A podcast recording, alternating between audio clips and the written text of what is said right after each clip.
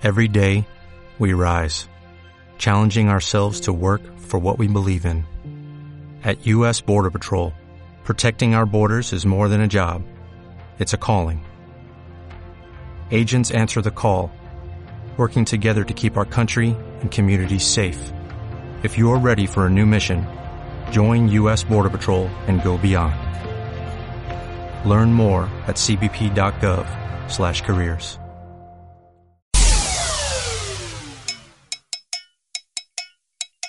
Es viernes y el cuerpo lo sabe. Quédate con las ocurrencias de Jairo en esto que lleva por nombre Pescado Frito por radioliderunión.com.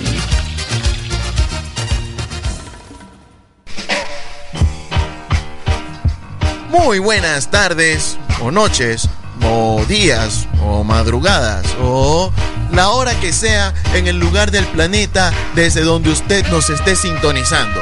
Porque esto es una radio web que llega sin lugar a dudas a todo el planeta. Les saluda Jairo Lois o Jairo Guitarreao y este programa se llama Pescado Frito o Pescado Frito porque no tiene más nombre. Y esta radio se llama radioliderunión.com o radioliderunión.com porque tampoco tiene más nombres. Y este programa llega a ustedes gracias a nuestros amigos de Los Paticones que tienen la mejor gastronomía venezolana. Hoy vamos a entrar en materia muy rápidamente porque tenemos muchísimo para compartir. Miren, la parte musical se la vamos a estar dedicando a Le Luthier, pero no a cualquier cosa ahí de Le Luthier. No, vamos a estar hablando específicamente de Daniel Rabinovich, quien el pasado miércoles cumplió cuatro años de lamentablemente fallecido.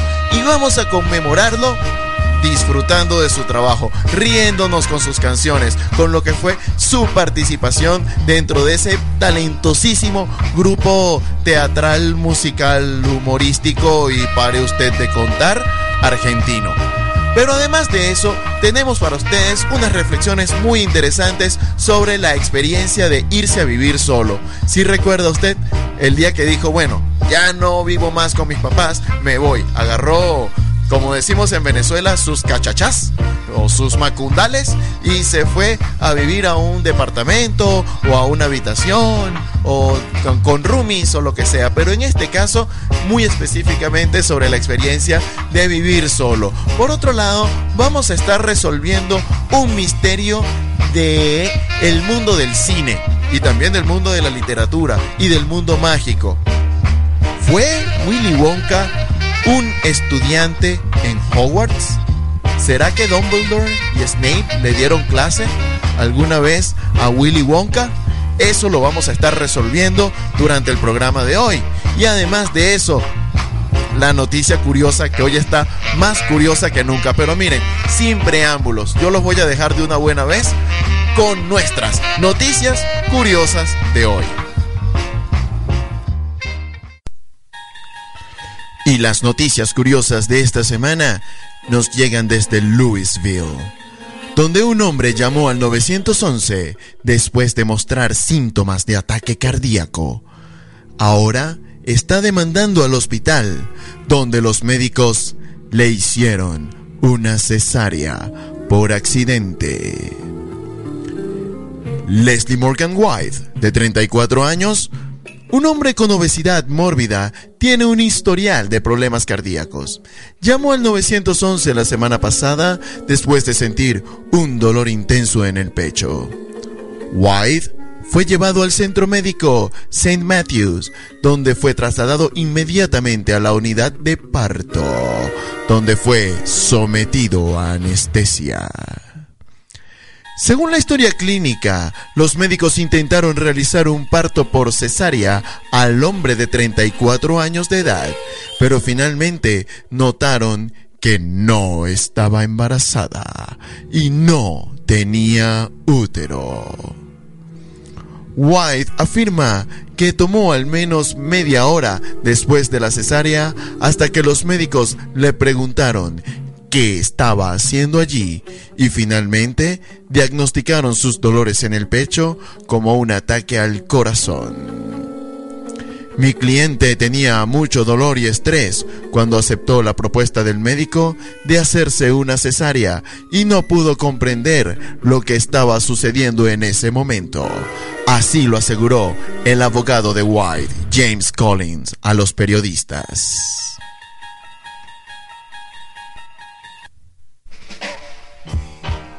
Ok, ok, hay mucho que analizar aquí. Muchísimo, de verdad que sí. Lo primero que hay que determinar de manera muy clara es quién es el peor doctor de este hospital. El peor doctor de este hospital es, sin duda alguna, el oftalmólogo. Sí, es que tiene que ser. O sea, el peor médico de ese hospital es el oftalmólogo porque ¿cómo es posible que ninguna persona entre todos los que trabajan allí tenga la vista lo suficientemente buena como para diferenciar entre una señora embarazada y un, este, y un señor con obesidad mórbida? Para los menos entendidos, un señor muy, muy, muy gordo. ¿No? O sea, ok, les puedo entender que hay muchos chistes sobre personas gordas que son confundidas con mujeres embarazadas, pero eso generalmente es un chiste que ocurre con mujeres. O sea, debes darte cuenta de que es un hombre, al menos, ¿no? Pero, ok, digamos que el problema fue que el señor se llamaba Leslie. Y que Leslie es un nombre que suena así como a mujer. A ver, eh, puede ocurrir el caso de que en el mismo hospital, el mismo día, hubiera una paciente femenina llamada Leslie que estuviera esperando por una cesárea. En cuyo caso espero que la pobre señora esté bien. Porque usted me dirá lo que es estar esperando por una cesárea que se la están practicando a otro. O imagínese usted, ¿no? Ese es el colmo. Pero además de eso, o sea, vamos por orden cronológico. El señor llega al hospital e inmediatamente, porque no le escupo ni siquiera la menor duda, estaban absolutamente seguros, tanto, tanto, tanto, que el señor fue llevado directamente a la sala de parto. Y entonces empezaron a practicar la cesárea. Y cuando ya lo habían abierto, o sea, cuando ya, está, cuando ya estaba en pleno proceso allí la cesárea, descubrieron nada más y nada menos que no tenía útero. A ver, yo puedo pensar, yo puedo pensar en al menos tres cosas que no voy a nombrar porque estamos en radio, pero yo puedo pensar en tres cosas que un señor gordo ha de tener y una señora embarazada no y que debieron haber visto antes de empezar el proceso de cesárea. O tuvo que ser algo así como que, ah, mira, vamos a levantar aquí, levanten ahí para hacer el corte. ¿Y esto? Pero bien, así no fue como ocurrió. O sea, los señores terminaron haciéndole su cesárea al señor, echándole aquella tronco de varilla, como diríamos en Venezuela, y el señor, pues, pone su demanda. Y aquí viene otra parte que, que yo me imagino tuvo que ser muy interesante, que es la parte de los abogados. Sí, porque por un lado está el abogado del paciente, Uh, bueno, ya vimos sus declaraciones, están en la nota que sacamos, por cierto, de insolitonoticias.com. Y el señor, eh, pues, dice que el paciente tenía mucho estrés y no sabía exactamente lo que estaba ocurriendo mientras le hacían la cesárea, porque pues estaba bajo el estrés que le corresponde a un ataque cardíaco. Sí, tiene sentido, lo podemos ver. Yo el abogado que me hubiese gustado ver, que me hubiese gustado eh, leer sus declaraciones, digamos, es el abogado del hospital. Porque es que me lo imagino desde el momento uno, así, desde el principio. O sea, usted se puede imaginar a un abogado en su oficina recibiendo una llamada y que entonces él levante el teléfono y diga, Márquez, Márquez y Asociados, ¿quién marca? Oh, doctor Mata Lozano. Qué gusto, qué placer saludarle. Cuénteme, cuénteme, ¿en qué le puedo ayudar?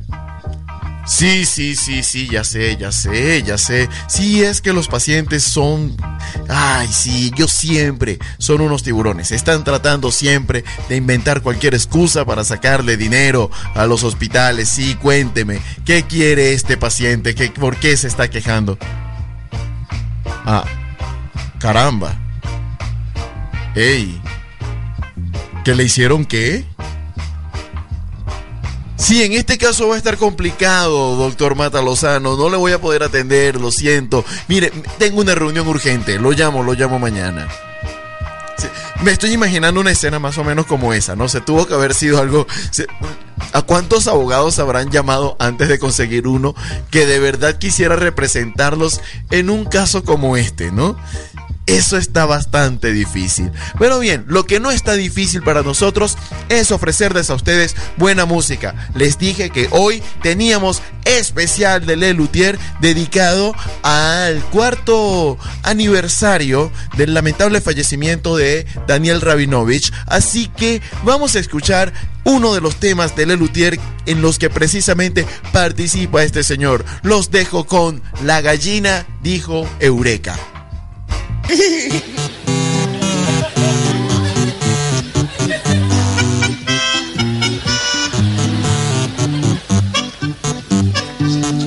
La gallina estaba clueca, puso un huevo y dijo eureka. La gallina cocorocó. La gallina dijo eureka. Se quedó tan sorprendida que olvidó hacerla. ¿Qué? ¿Por qué la gallinita dijo Eureka? Si vos dijiste recién que la gallinita dijo Eureka, ¿por qué? ¿Por qué? Explícame, dale, dale, explícame. La gallinita dijo Eureka porque estaba muy contenta. ¿Sí? Claro. ¿Estaba contenta? Muy contenta. Muy contenta. Sí. Estaba chocha. Bueno, entonces...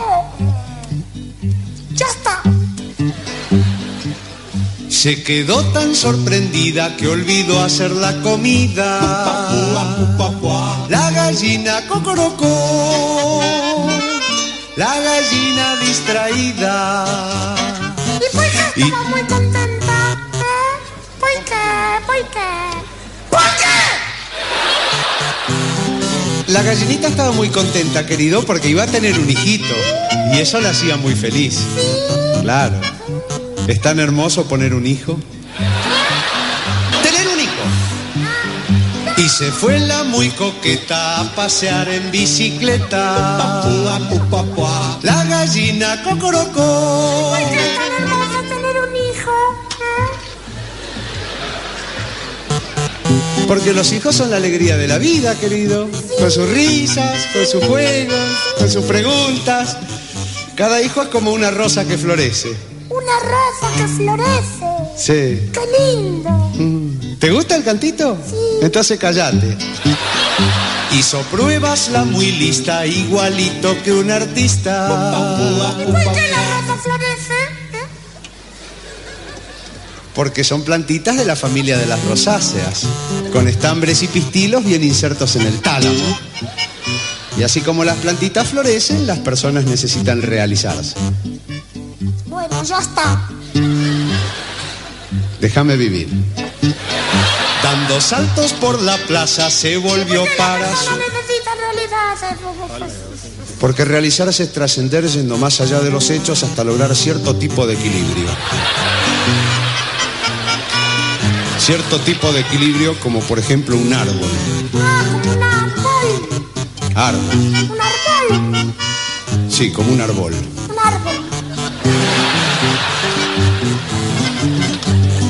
Como un avioncito que vuela. ¡Ah, un avioncito que vola! Sí, bola. Como un barquito que flota. Un barquito que flota, está bien. Y para ¿Por qué el arreglar... barquito flota? Porque todo cuerpo que se sumerge en un líquido experimenta un empuje de abajo hacia arriba igual al peso del volumen del líquido desalojado. Es el principio de Arquímedes. ¿Quién? Arquímedes, ese que cuando lo descubrió dijo Eureka. Gallinita. Sí, como la gallinita dijo Eureka. ¿Y por qué la gallinita dijo Eureka? No, nene, no. Las gallinitas no hablan.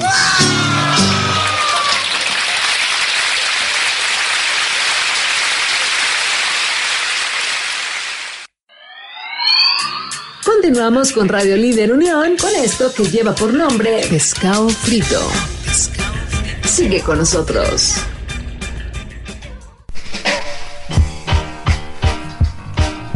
Y ya estamos de regreso con más de pescado frito a través de la señal web de Radio Líder Unión. Les recuerdo que nos escuchan ustedes precisamente a esta hora a través de la www.radioliderunión.com pero también nos pueden seguir en las redes sociales, arroba Radio Líder Unión, así nos consiguen de facilito en Instagram y también me pueden seguir a mí, arroba Airo Guitarreao, para que sepan por dónde ando y qué cosas ando haciendo me tengan vigiladito. No vaya a ser.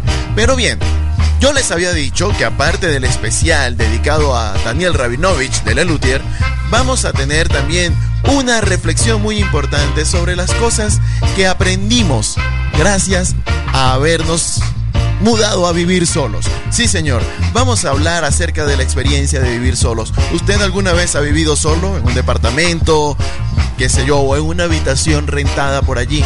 Pues seguramente habrá tenido alguna de las experiencias que estoy a punto de nombrarles. Así que vamos a empezar con la número uno. Lo primero que aprendimos bueno, tal vez lo segundo, pero aquí aparece de primero. Las cosas que dejas tiradas no se recogen solas. Sí, señor, las cosas que dejas tiradas no se recogen solas y no es la única cosa que no se hace sola. Yo creo que podríamos hacer un capítulo bastante grande acerca de las cosas que vamos descubriendo no se hacen solas. Para empezar, si quieres tener cosas tiradas que no se recogen solas, tienes que comprarlas. Porque tampoco vienen las cosas no vienen, no vienen para tirarlas, para, dejarlas tiradas allí en la casa, no vinieron con la casa que rentaste o con el departamento, no, tienes que irlas a comprar primero, ¿no?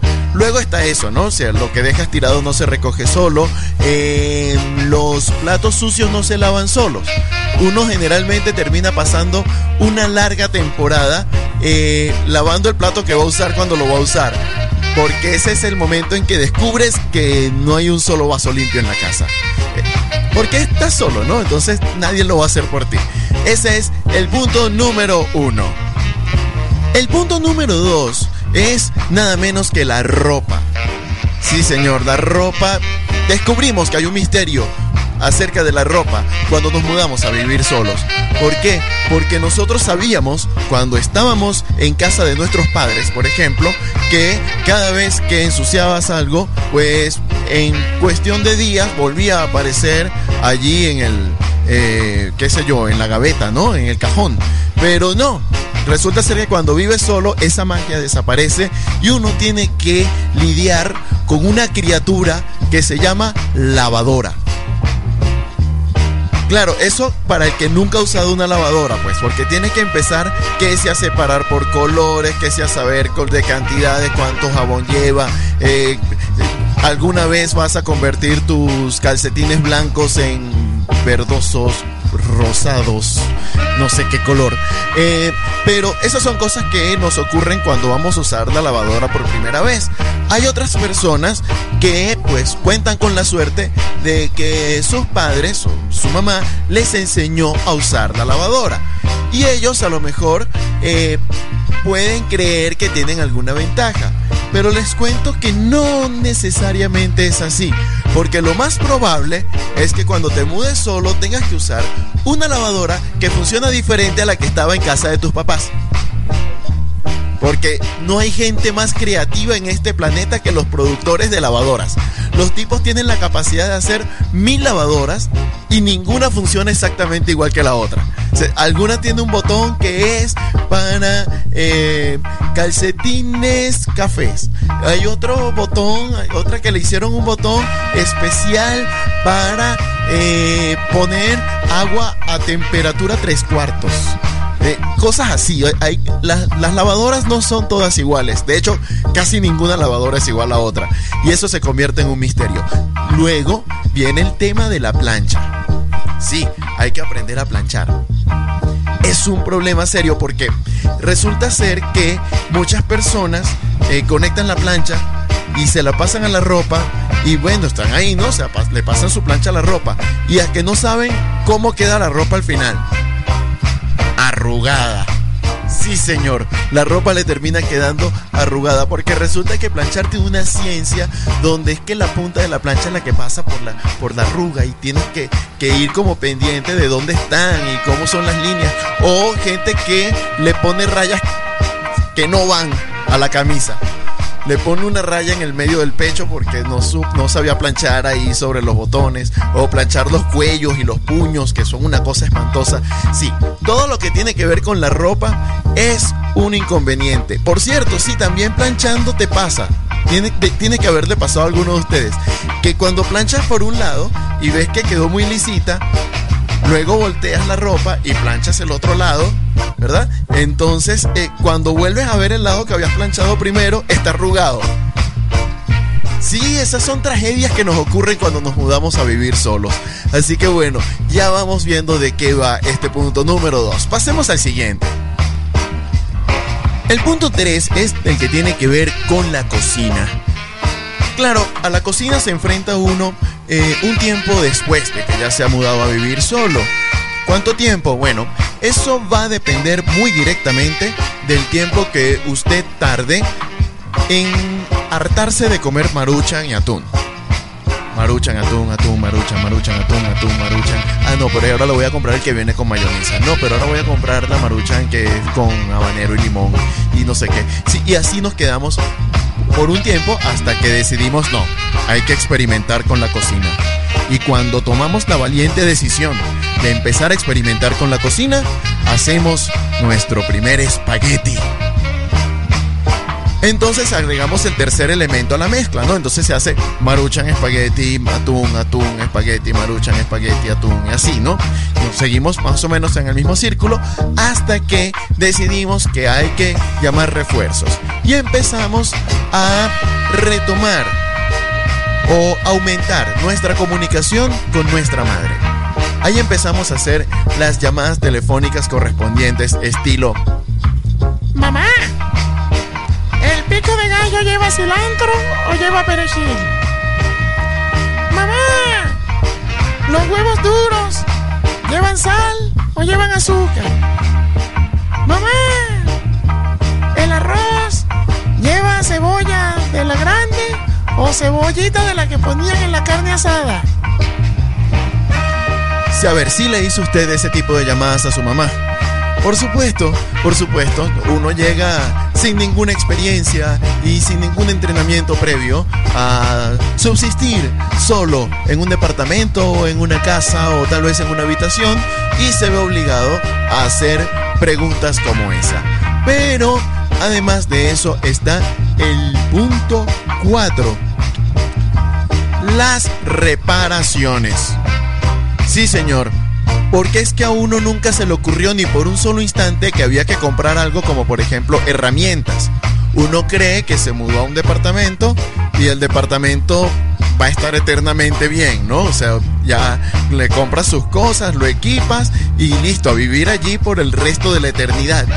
Pues no, resulta ser que algún día se te va a dañar una tubería.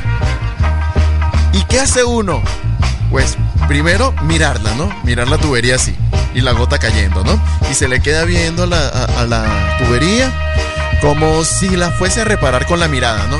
A ver si se arregla sola, como regañándola. Arréglate, arréglate, arréglate. Y eso no ocurre nunca, por supuesto. Pero el paso número dos es el siguiente. Acordarse de que tienes un amigo casado. Y dices, pues, él tuvo que haber reparado su tubería alguna vez. Vamos a llamarlo. Y tu amigo casado viene y se acerca y se quedan los dos mirando la tubería así como, arréglate, arréglate, arréglate. Ya le toman incluso el ritmo a la gota, ¿no? Arréglate, ah, ah, arréglate. Y entonces el asunto viene el paso 3, que es cuando tu amigo casado se acuerda de que tiene un amigo. Y entonces viene y te dice, mira, yo tengo un amigo que es reparador de ventiladores. Vamos a llamarlo para ver si sabe algo. Porque al plomero no, siempre va a ser un amigo que hace alguna otra cosa porque ese no te va a cobrar. Porque nadie quiere pagarle al plomero, aunque sea el único que sabe hacer el trabajo, ¿no? Bueno, si ustedes tienen alguna cosa que agregar al respecto, pueden hacerlo a través de arroba Jairo Guitarreao. Yo los voy a dejar con un poco más de Lelutier y en este caso su clásico, el bolero Perdónala, que por supuesto canta Daniel Rabinovich.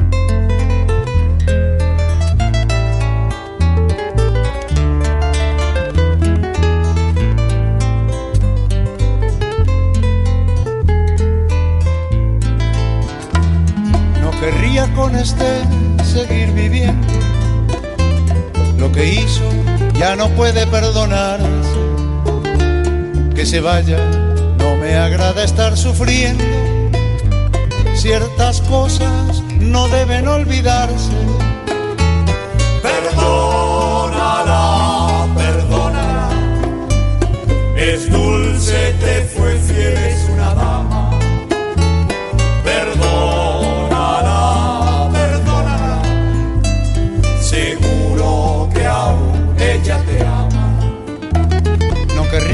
este seguir viviendo. Lo que pude perdonar, lo he perdonado. Esa tarde, cuando ya se estaba yendo, confesó que ella nunca me había amado. Perdónala, no obstante, regresa aquellos besos como miel te fue leal, te fue constante y toda la vida te fue fiel. No querría con Esther seguir viviendo. Nuestra vida fue amarga como hiel. Esa tarde, cuando ya se estaba yendo, confesó que ella nunca me fue fiel. Dale. Compréndela, ten calma. Fueron solo 20 hombres hasta ayer. Y piensa que en el fondo de su alma, esa muchacha es una dulce mujer. No querría con Esther seguir viviendo. Ya no puedo perdonar a esa muchacha. Esa tarde cuando ya se estaba yendo, me persiguió por la casa con un hacha. Tolérala, es solo una muchacha. Conviene que unos días no se vean. Las mejores parejas se pelean y casi todas se persiguen con un hacha. No querría con este seguir viviendo. Mis amigos nunca fueron de su agrado. Esa tarde, cuando ya se estaba yendo, opinó que eran todos unos vagos. Olvídala, debes olvidarla. De esa bruja por fin te liberaste. Pero cuéntanos antes de olvidarla fue lo peor, lo que no le perdonaste. Lo último que hizo fue tremendo, eso sí que no puede perdonarse. Esa tarde cuando ya se estaba yendo, decidió quedarse.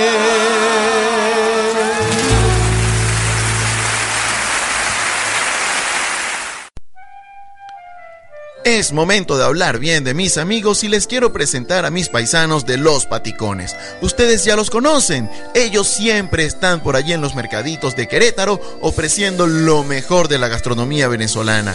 Patacones, arepas, empanadas, pequeños, canastitas de plátano, platanitos, mandocas y muchísimas cosas más. Este fin de semana, los paticones no los vamos a encontrar aquí en Querétaro. Pero atención, amigos de León, porque podrán probar los patacones de Los Paticones en la Pachanga México-Venezolana, que tendrá lugar en la Quinta Cisneros este domingo 25 de agosto. Así que no se pierdan esta oportunidad de probar lo mejor de la gastronomía venezolana y además el ponche crema Don Alfredo, que es una bebida de tradición venezolana, pero con marca Guanajuato. Síguelos en arroba los paticones con doble T y con Y. Arroba los paticones para que no te pierdas nunca de lo mejor de la gastronomía venezolana.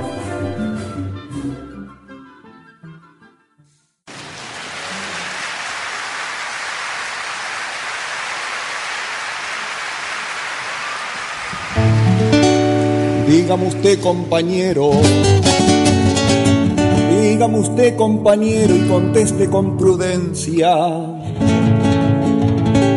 ¿Cuál es la mansa presencia que puebla nuestras praderas? Y en melancólica espera con abnegada paciencia nos da alimento y abrigo, fingiendo indiferencia.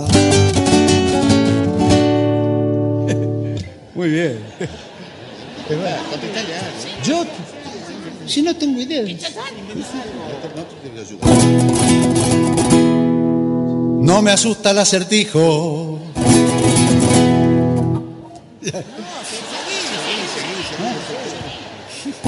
No me asusta el acertijo y ya mi mente barrunta. ¿Por dónde viene la punta de, la, de esa, de, de una, de tan difícil historia? La destreza y la memoria son buenas y van en yunta. No se ofende si le pido, me repite la pregunta.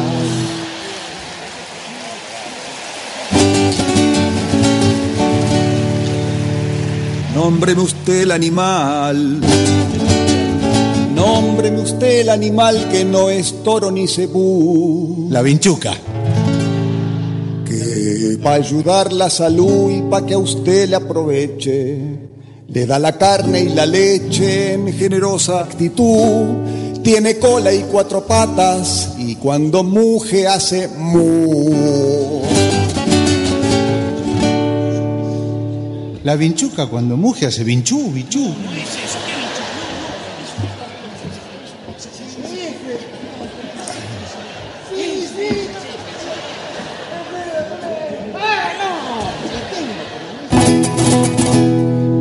Me asusta el acertijo.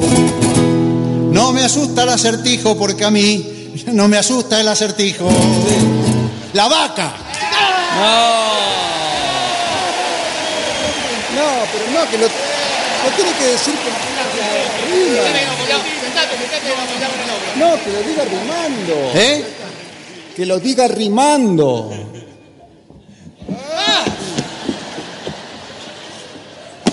Que me vaya rimando. Ah, riman. Ya le rimo la respuesta. Ya le rimo la respuesta que de la duda nos saca. El animal que usted dice tiene por nombre la vaca. ya le dije. Me extraña mucho, compadre. Extraña mucho, compadre, que sea tan ignorante. Una payada brillante, octosílabos precisa. En el final finaliza y empieza por adelante. Debe tener ocho versos y ser de rima elegante.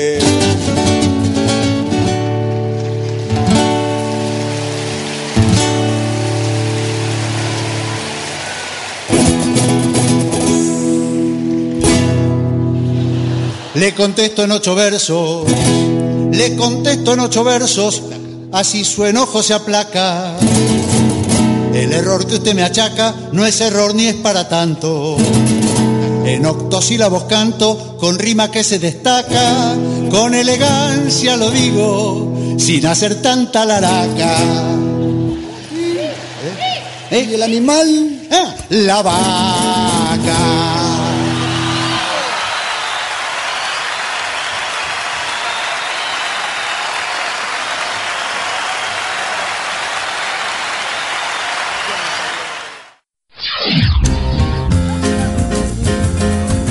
Despegues de Radio Líder Unión, estás escuchando Pescado Frito en la voz y simpatía de Jairo. Continuamos.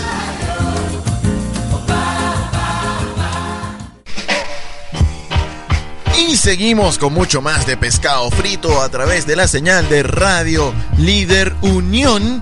Recordándoles, por supuesto, que estén conectados con nosotros vía redes sociales, arroba Radio Líder Unión, arroba Jairo Guitarreao. Así podrán ver un poco más allá de lo que están escuchando en este momento. Por cierto, es momento de hablarles de las teorías de cine que les anuncié al comienzo del programa. Vamos a hablar acerca de Willy Wonka. Dependiendo de la generación a la que usted pertenezca, pues usted puede recordar una versión u otra de Willy Wonka. Puede ser ese Willy Wonka de los 70s que parecía eh, pa parecía un poco Alicia en el País de las Maravillas. Se parecía un poco al sombrerero loco y tenía así como, como una fábrica de chocolates mucho más eh, mucho más parecida al País de las Maravillas de Alicia que la factoría que nos mostró luego Tim Burton, por supuesto como parte de su matrimonio cinematográfico con Johnny Depp, que era un Willy Wonka con cierto aire de Michael Jackson. Y entonces, bueno, ya esa también seguramente todos la vieron. El asunto es que cada uno de estos Willy Wonkas ha sido relacionado a través de teorías de fanáticos, lo que se llaman fan theories, pues ha sido relacionado con el mundo de Harry Potter de una manera u otra. Por ejemplo, el primer Willy Wonka, el primer, eh, la primera versión, esta de los años 70, pues se ha dicho que ese señor es nada menos que George Weasley. Es decir, él es el gemelo Weasley que sobrevivió al final de la historia de, Harry Potter. Y resulta ser que hay ciertos elementos que lo hacen, que lo hacen común. Por ejemplo, eh, Willy Wonka en esa película hace en algún momento la salvedad de que él está medio sordo de un oído.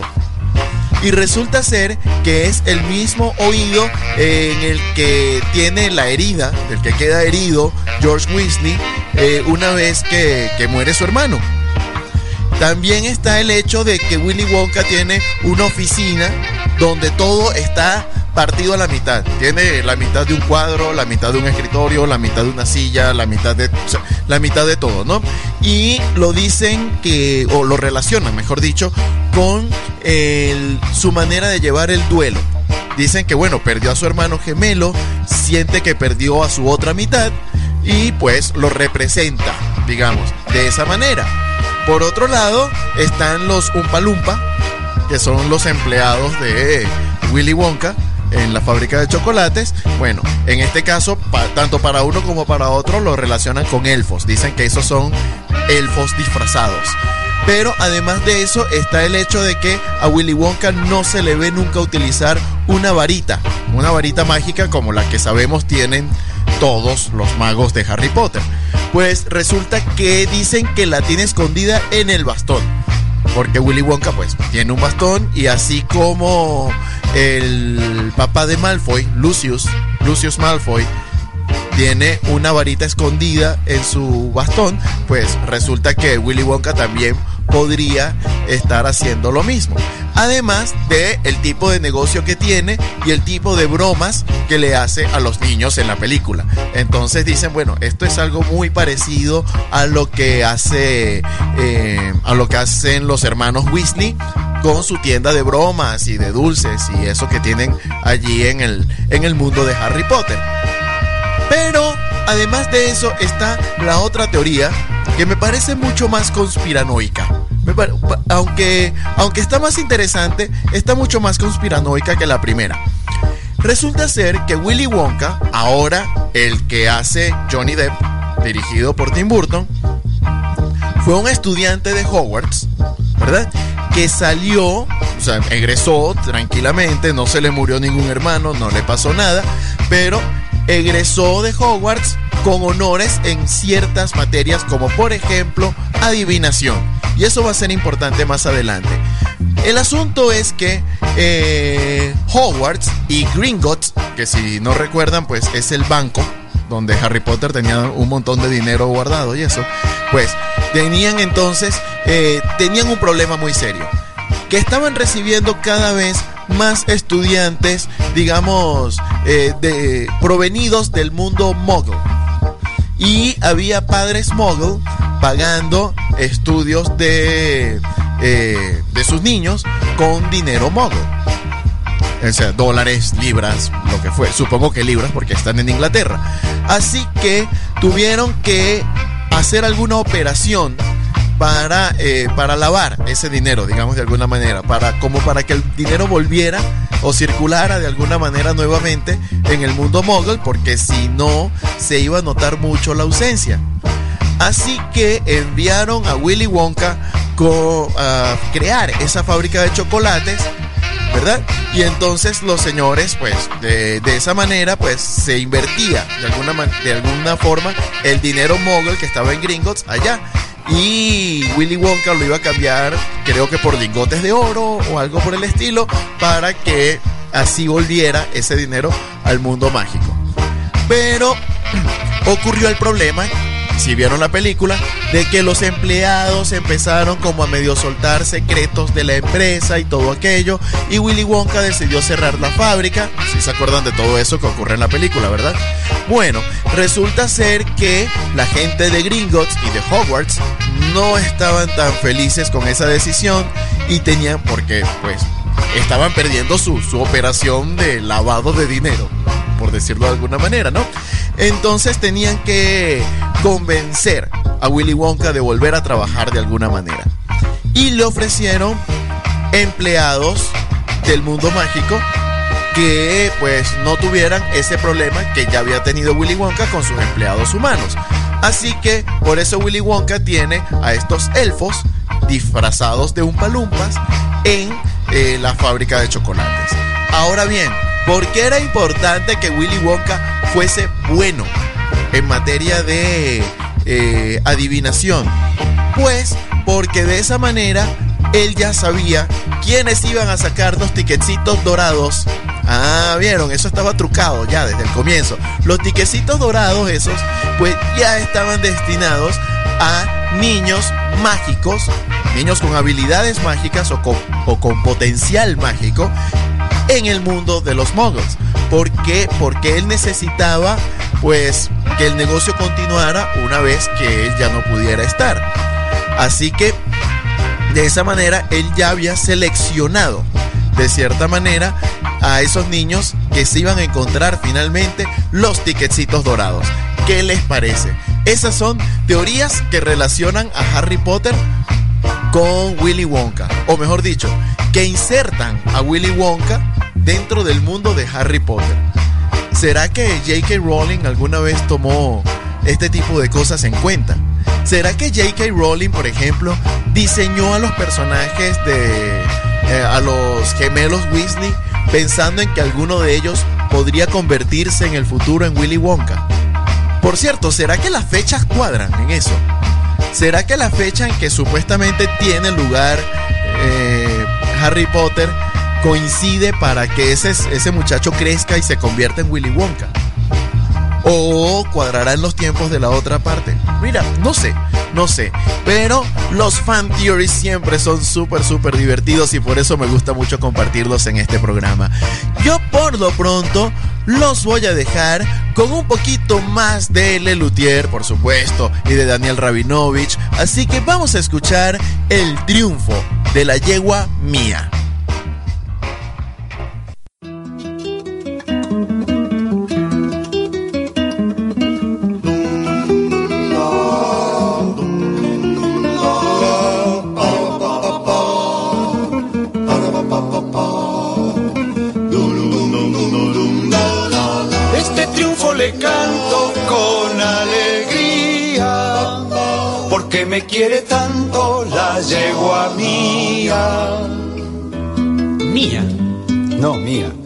Daniel, era mía la yegua. No, la yegua mía. Daniel, si te digo que tuya. Porque me quiere tanto y lo demuestra, que viva la yegua nuestra. Eso. Yo me quedo con el cuarto trasero. Yo con el delantero. ¿Y los otros dos cuartos? Están ocupados. Desde que era potranca, salvaje y franca, relinchando se alegra mi yegua blanca. Negra, Daniel. No, blanca. Daniel, que era negra. ¿Blanca? Negra. Se habrá ensuciado. Pero, eh, mi- mira, Daniel, dejémoslo así, ¿eh? ¿A dónde? Desde que era potranca, franca y feliz, que viva la yegua gris. Hemos cantado un triunfo con mil placeres, para bien de los hombres, de las mujeres, que digo de las mujeres. ¿Qué digo de la- ¿Y qué podés decir de las mujeres? Nada, que, que son ¿Qué querendonas, de- la alegría de- del hogar. No, Carlos, es la letra del triunfo lo que estoy cantando.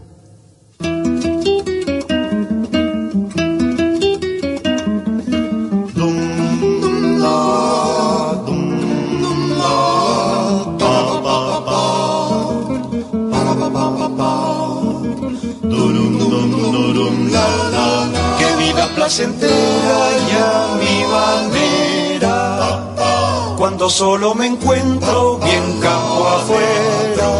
Adentro, Daniel. Afuera, Carlos. Ca- Daniel, es campo adentro. Campo afuera, Campo Carlos. Daniel, es para este lado del disco, para este Carlos. lado del disco, no, señor. Eh, Daniel, partamos la diferencia.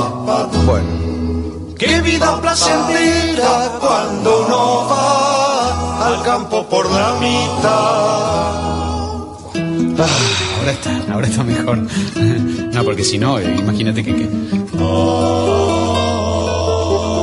Si me dan un encargo pesado y largo, nada hay que más me impulse que un mate amargo. dulce, amargo. dulce, Daniel. No, amargo. Daniel, el mate amargo es, es horrible, horripilante. Che, paren que estamos grabando. ¡Que estamos grabando! Nada hay que más me impulse y me aproveche, que digo que un té con leche. Hemos cantado a dúo, los dos bien juntos. De yegua, campo y mate, es este triunfo, que digo que fue un empate. Estás escuchando Pescado Frito en la voz y simpatía de Jairo. Sigue con nosotros. Y ya estamos en los minutos finales de este pescado frito por la noche de hoy. Pero antes de despedir, los quiero invitar a algunos eventos interesantes que casualmente esta vez tienen que ver con la comunidad de mis paisanos venezolanos, ¿no? Eh, les recuerdo a los amigos que están en León que este fin de semana, este domingo 25, es la Pachanga México-Venezolana en la Quinta Cisneros. Allí van a estar, por supuesto, nuestros aliados comerciales de los paticones y ponche crema Don Alfredo, como ya se los mencioné en ocasión anterior. También los quiero invitar la semana que viene, ¿ok? Esto va a ser de mañana en 8, vamos a decirlo así, en Ciudad de México para un gran bazar venezolano que tendrá lugar los días 31 de agosto y 1 de septiembre entre las 10 de la mañana y las 7 de la tarde con entrada completamente libre. ¿Dónde va a ser esto? Pues esto va a ser en la casa Jaime Sabines para que también se acerquen por allá y puedan disfrutar de todas las cosas buenas que hacen mis paisanos. Pero para los que estamos aquí en Querétaro, los quiero invitar de manera muy particular a que compartamos en persona. Yo mañana y pasado voy a estar compartiendo algo de música en vivo en el mesón de la corregidora justo frente al monumento a la corregidora, esos restaurantes que ven allí eh, en círculo, más o menos, pues el primerito de ellos es el mesón de la corregidora y ahí voy a estar sábado y domingo a partir de las 7 de la tarde. Y también los quiero invitar desde ya para que estemos el 5 de septiembre en el Café de Flore, donde voy a estar ofreciendo un show muy especial de trova y stand-up comedy, con mis canciones propias y con todo lo que ha sido mi experiencia como extranjero aquí en Querétaro. De verdad, les aseguro una noche muy divertida. Espero que podamos compartir y que la pasemos muy bien. El Café de Flore, allí sobre la avenida Ezequiel Montes, nos vamos a encontrar. 5 de septiembre, no se les olvide. Yo me despido por hoy hasta el viernes que viene y los quiero dejar en la buena compañía de la programación y la música de Radio Líder Unión. Eso sí, Daniel Rabinovich también se va a despedir de ustedes. Hasta la próxima semana. Esto es todo, todo, esto es todo, todo esto, esto es, todo es, todo esto es. Esto, todo esto, ¿qué es esto? Este es esto, este es, esto es toso, toso, ese soto es eso, ese es eso es soto, to, todo soso, este, ese te, es de totó o se destetó todo tete, totó, totó, ese, ¡ah! Esto es todo.